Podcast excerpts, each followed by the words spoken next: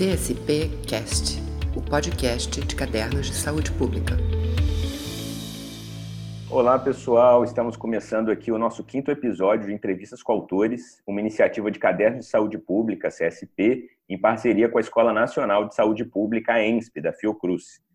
Eu sou Vinícius Mansur, sou jornalista de CSP e hoje nós vamos conversar sobre o artigo Covid-19 e as oportunidades de cooperação internacional em saúde.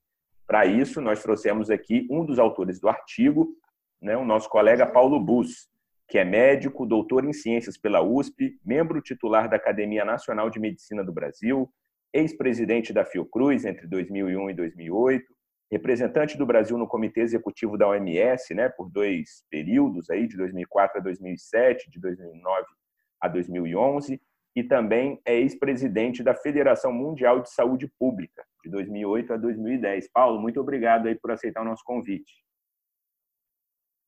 É, eu é que tenho que agradecer pela oportunidade de falar por esse ah, periódico tão importante para a saúde pública brasileira, que são os cadernos de saúde pública.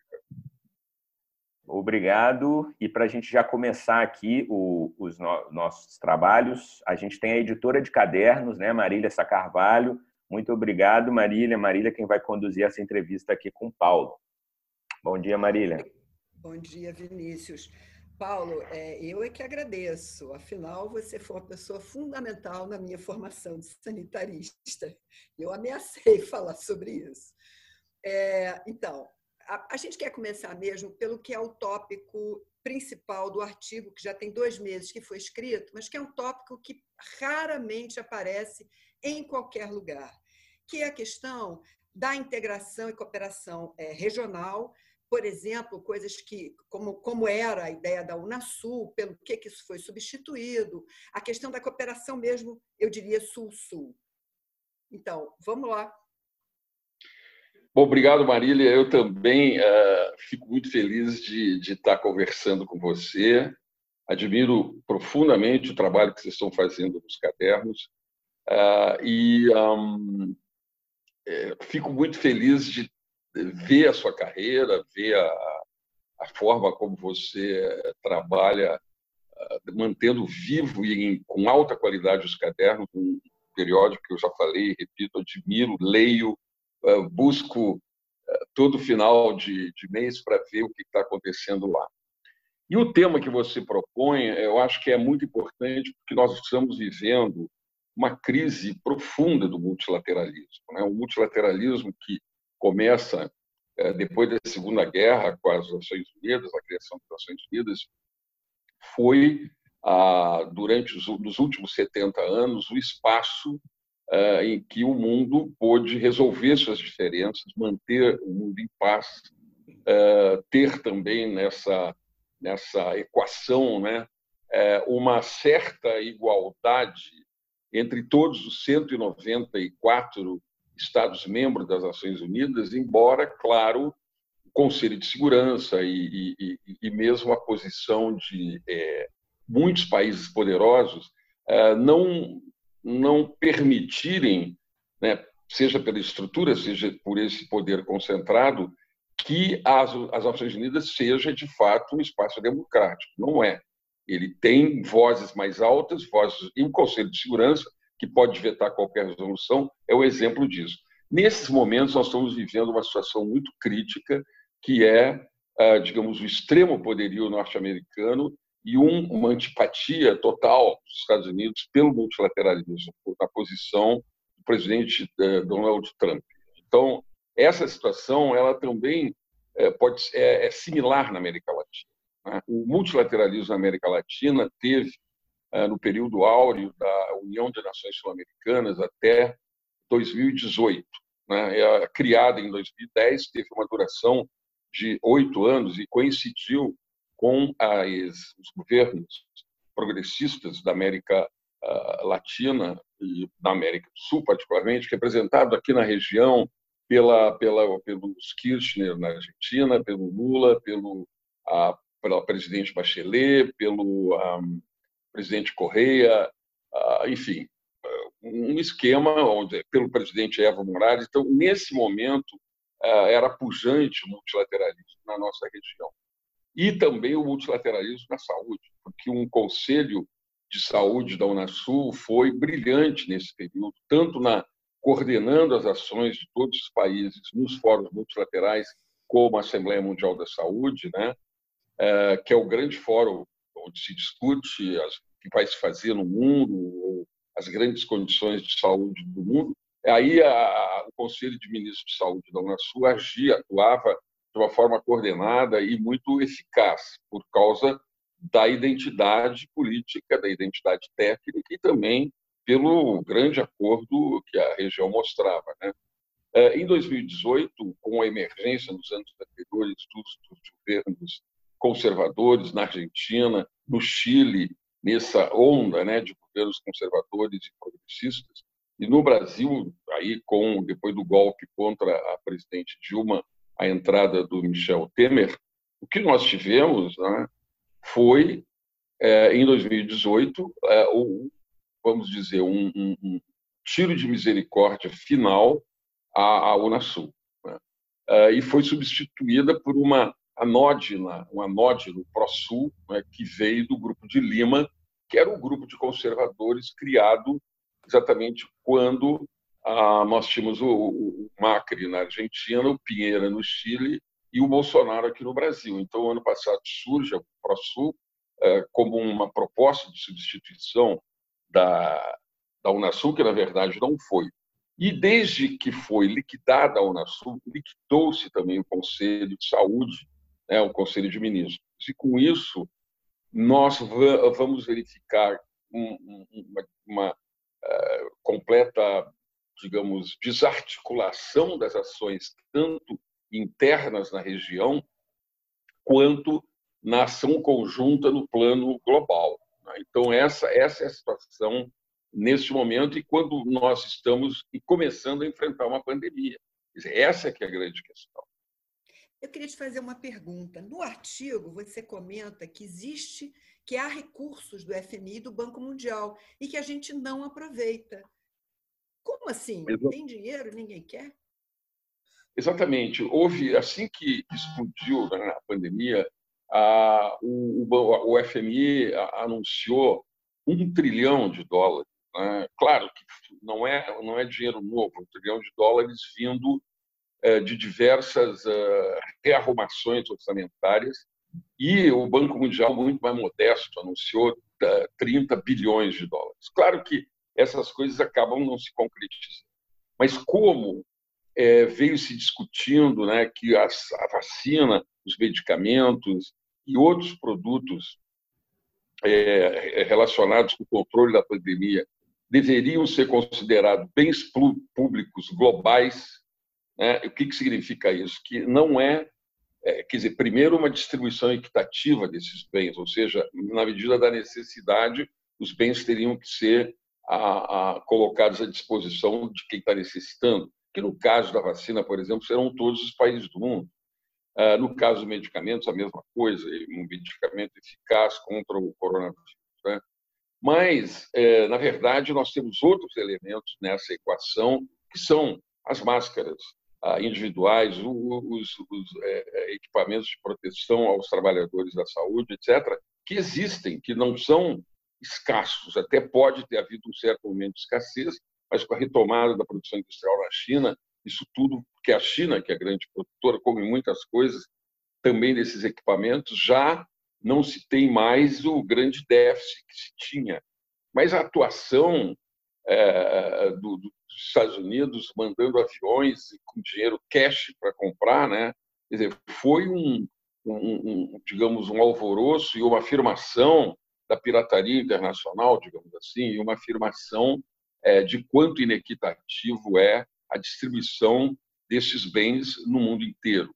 Então, o FMI e o Banco Mundial, ao disponibilizar esse dinheiro, na realidade, eles, é, é, apesar né, explicando de novo que não é dinheiro novo, o acesso a eles é extremamente difícil. Então, nós, nós temos esse dinheiro, mas na realidade nós não temos esse acesso. E como não existe é, uma, um organismo coletivo multilateral na América do Sul, desde que liquidaram a, a, a Unasul, e desde que também, vamos ser realistas, né, o grande país da América Latina, que é o Brasil, ele rechaça o multilateralismo como se fosse um aprendiz de feiticeiro, um pequeno aprendiz das ações, das posições uh, do, do, grande leão do norte, quer dizer, da, da, imagem e semelhança que o presidente Bolsonaro quer ter do Donald Trump. Então, essa postura anti-multilateralismo, anti-globalista, uh, tanto do governo americano quanto do governo brasileiro, faz com que isso espelhe uma fragilidade enorme do, é, do multilateralismo na América do Sul e não está se aproveitando em conjunto esses recursos de se dizem estar disponibilizados no FMI e no Banco Mundial. Ô Paulo, é, tem dois meses que esse artigo foi publicado. De lá para cá, como evoluiu a situação, tanto do ponto de vista mundial e se, se houver alguma mudança do ponto de vista também regional?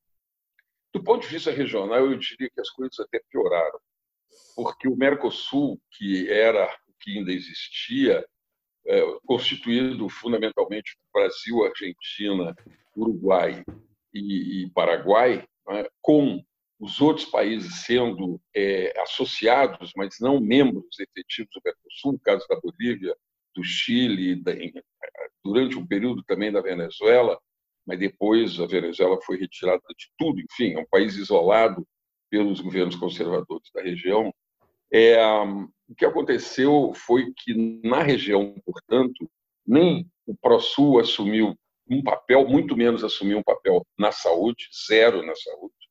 Como o Mercosul, a Argentina colocou em questão, já num, num conflito com o Brasil, a, digamos, a orientação é, que, ela, que o próprio Mercosul deveria seguir. E os ministros da saúde do Mercosul é, não têm se reunido. Então, nós estamos sem multilateralismo, sem cooperação formal uh, para realizar o enfrentamento da pandemia, né?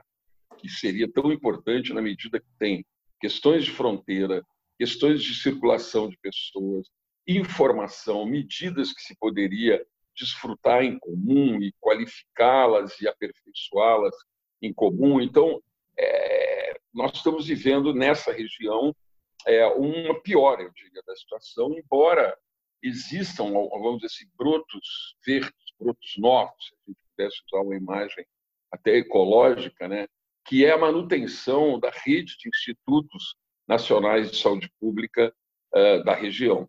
Né. O Brasil, representado pela Fiocruz, obviamente, que é, além do mais, lá no CRIS, no nosso Centro de Relações Internacionais de Saúde, na pessoa do Félix Rosenberg e do Sebastião Tobar, é o local, digamos, é a secretaria executiva né, dessa rede. E a primeira coisa que fizemos em fevereiro ainda foi treinar 12 pessoas, treinar 12 chefes de laboratório da rede de institutos né, de 12 países, com, no nosso laboratório da Marilda Siqueira, então, ao mesmo tempo que se esfarela o multilateralismo, a parte técnica, a cooperação entre pesquisadores, entre servidores é, do poder público que estão envolvidos, por exemplo, com o diagnóstico, com esses laboratórios, é, permanece, persiste, e é, nós vamos ter agora, além desse treinamento que foi feito, oferecido pela Fiocruz, muitas outras coisas estão ocorrendo,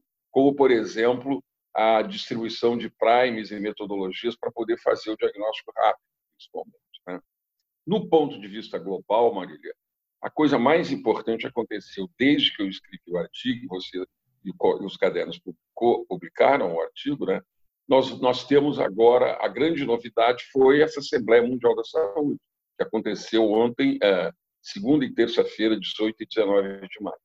Foi uma assembleia totalmente inédita, porque foi feita virtualmente.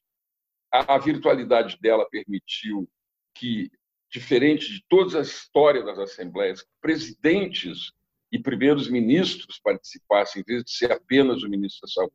Exemplo, Angela Merkel e, e, e Macron, da França, só para dar dois grandes exemplos. Né?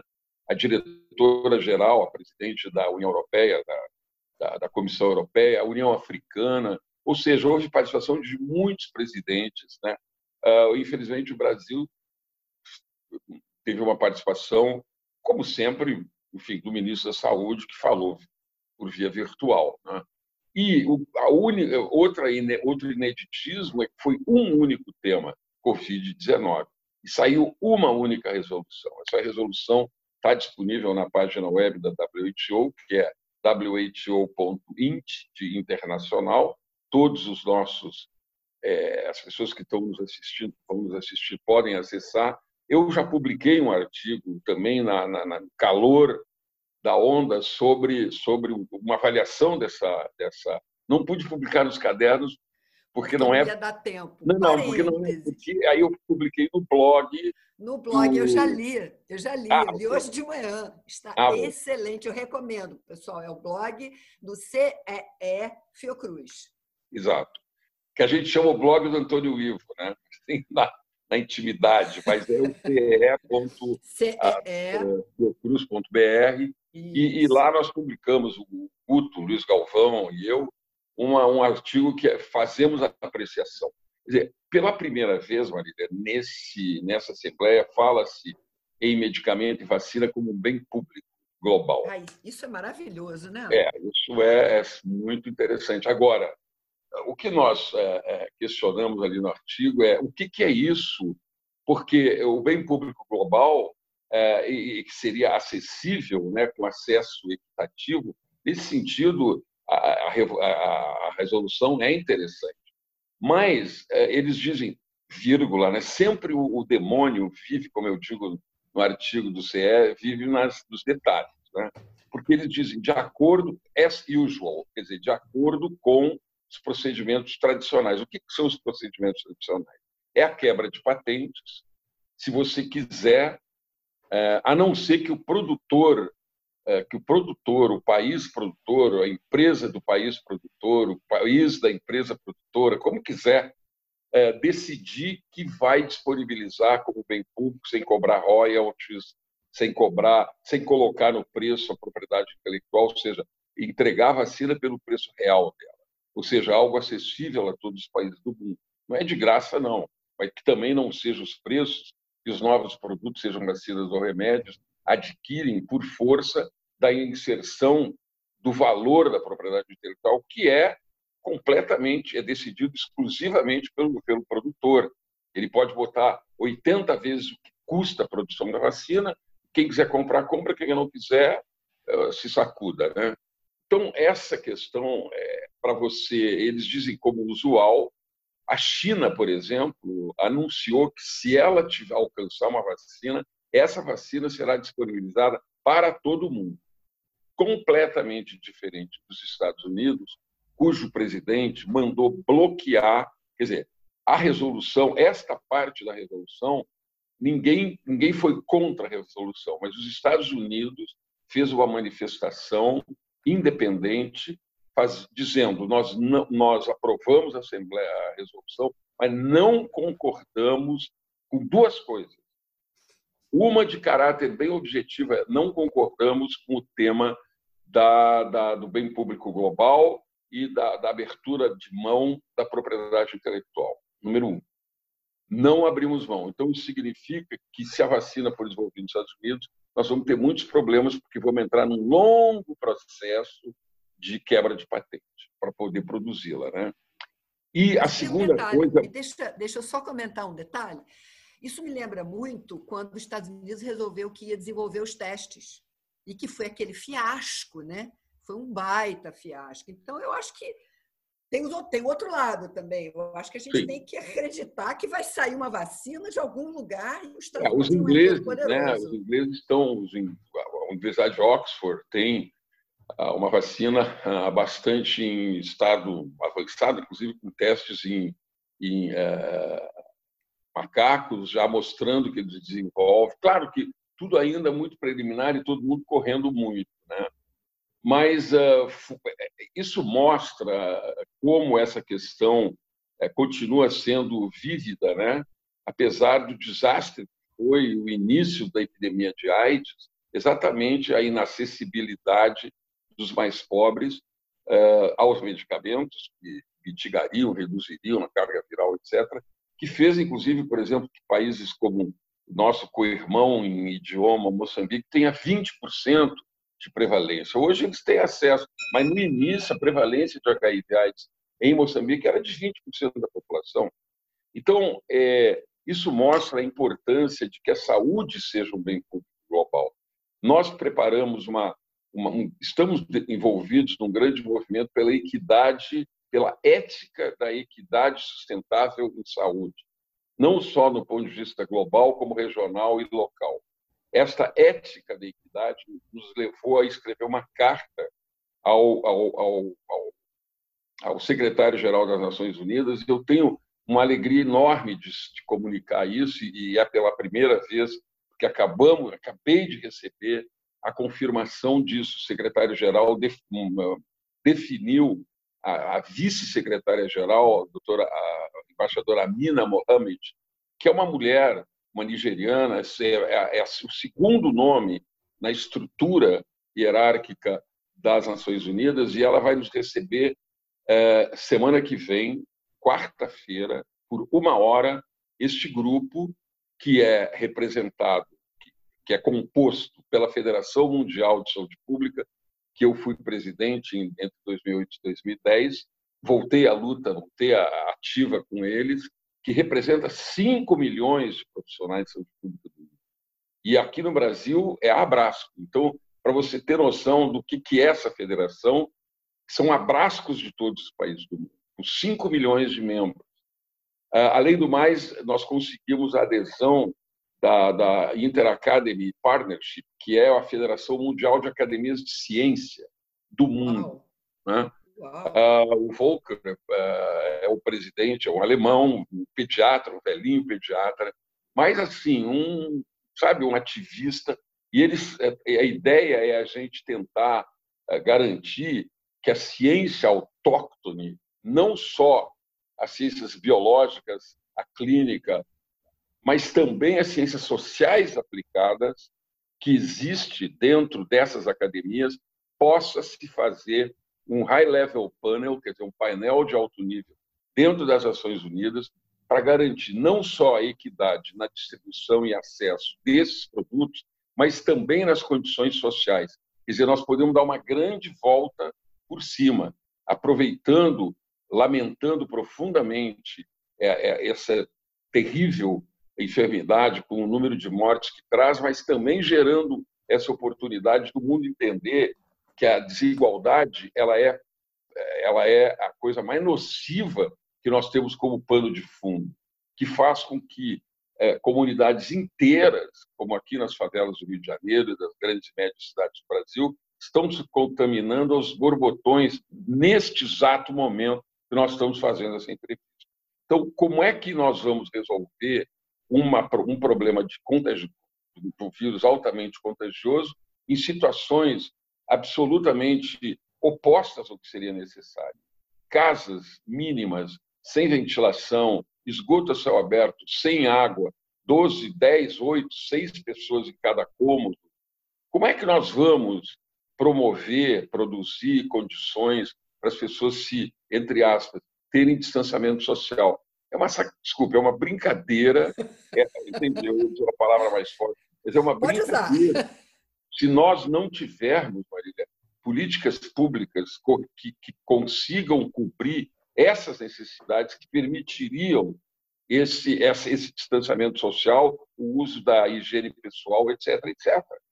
Então, tem que articular o poder público, as secretarias de saúde, de desenvolvimento social, de transportes, a SEDAI, para falar do Rio de Janeiro, quer dizer, a empresa de água, internet livre, porque essa é a única maneira de a gente entender a questão social que cerca a pandemia e dar condições para que as pessoas possam ficar isoladas. É muito fácil falar em isolamento social, mas nós temos que obrigatoriamente colocar governos em ações intersetoriais, porque o isolamento social é indispensável, mas nós temos que criar as condições sociais para que isso possa acontecer. Então, isso tudo nós vamos levar para a ONU. E dizer Paulo, o seguinte: se, a, se as nações. Oi. Deixa eu falar uma coisa. É, quando você começou a falar desse, desse, dessa dessa contra desse movimento contra é, a contra-hegemônico.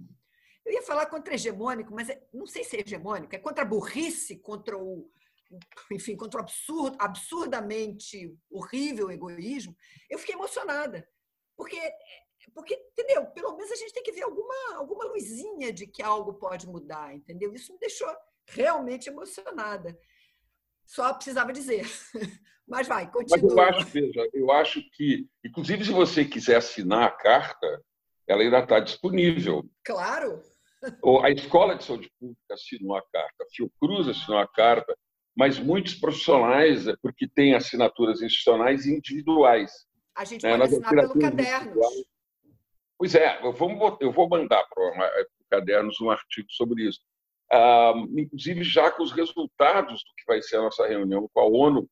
Já tivemos a reunião com a OMS, foi muito produtiva e a OMS aceita criar um grupo que coloque o, a lente, o olhar, o foco da equidade no tratamento da pandemia, para não ficar só uma questão técnica e, e as recomendações de sempre. Não, a gente tem que mudar o mundo agora, se possível, transformando esse mundo num mundo mais igualitário, menos desigual, porque a desigualdade se mostra como a grande, uh, o grande diferencial negativo no, no tema da pandemia por Covid-19.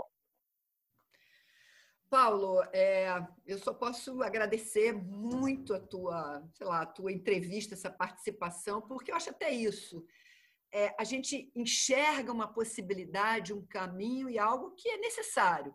Não dá só para ficar deprimido e desanimado, né? Que, que, que, existe essa possibilidade também. Queria te agradecer muito e olha, pode mandar esse artigo que a gente vai correr o máximo com ele, tá? Obrigada, Paulo. Eu adoro publicar os cadernos, é o que mais me orgulha. Tá bom, obrigada. Bom, gente. Obrigado, Marília, por estar participando aqui mais uma vez né, da nossa iniciativa. Obrigado, Paulo. Né? Muito obrigado mesmo. Foram ótimas palavras. É, e vou avisar para o pessoal que todos os artigos que você comentou eu vou colocar aqui na descrição. Né? Então, o artigo que originou a nossa conversa, as resoluções da Assembleia Mundial de Saúde também o texto do blog né, da CFO Cruz também vão estar aqui na descrição. Tá joia? Obrigado pela participação, muito obrigado aí para quem está nos assistindo e até o próximo episódio. Um abraço. Tchau, Paulo. Obrigada. CSP Cast, o podcast de cadernos de saúde pública.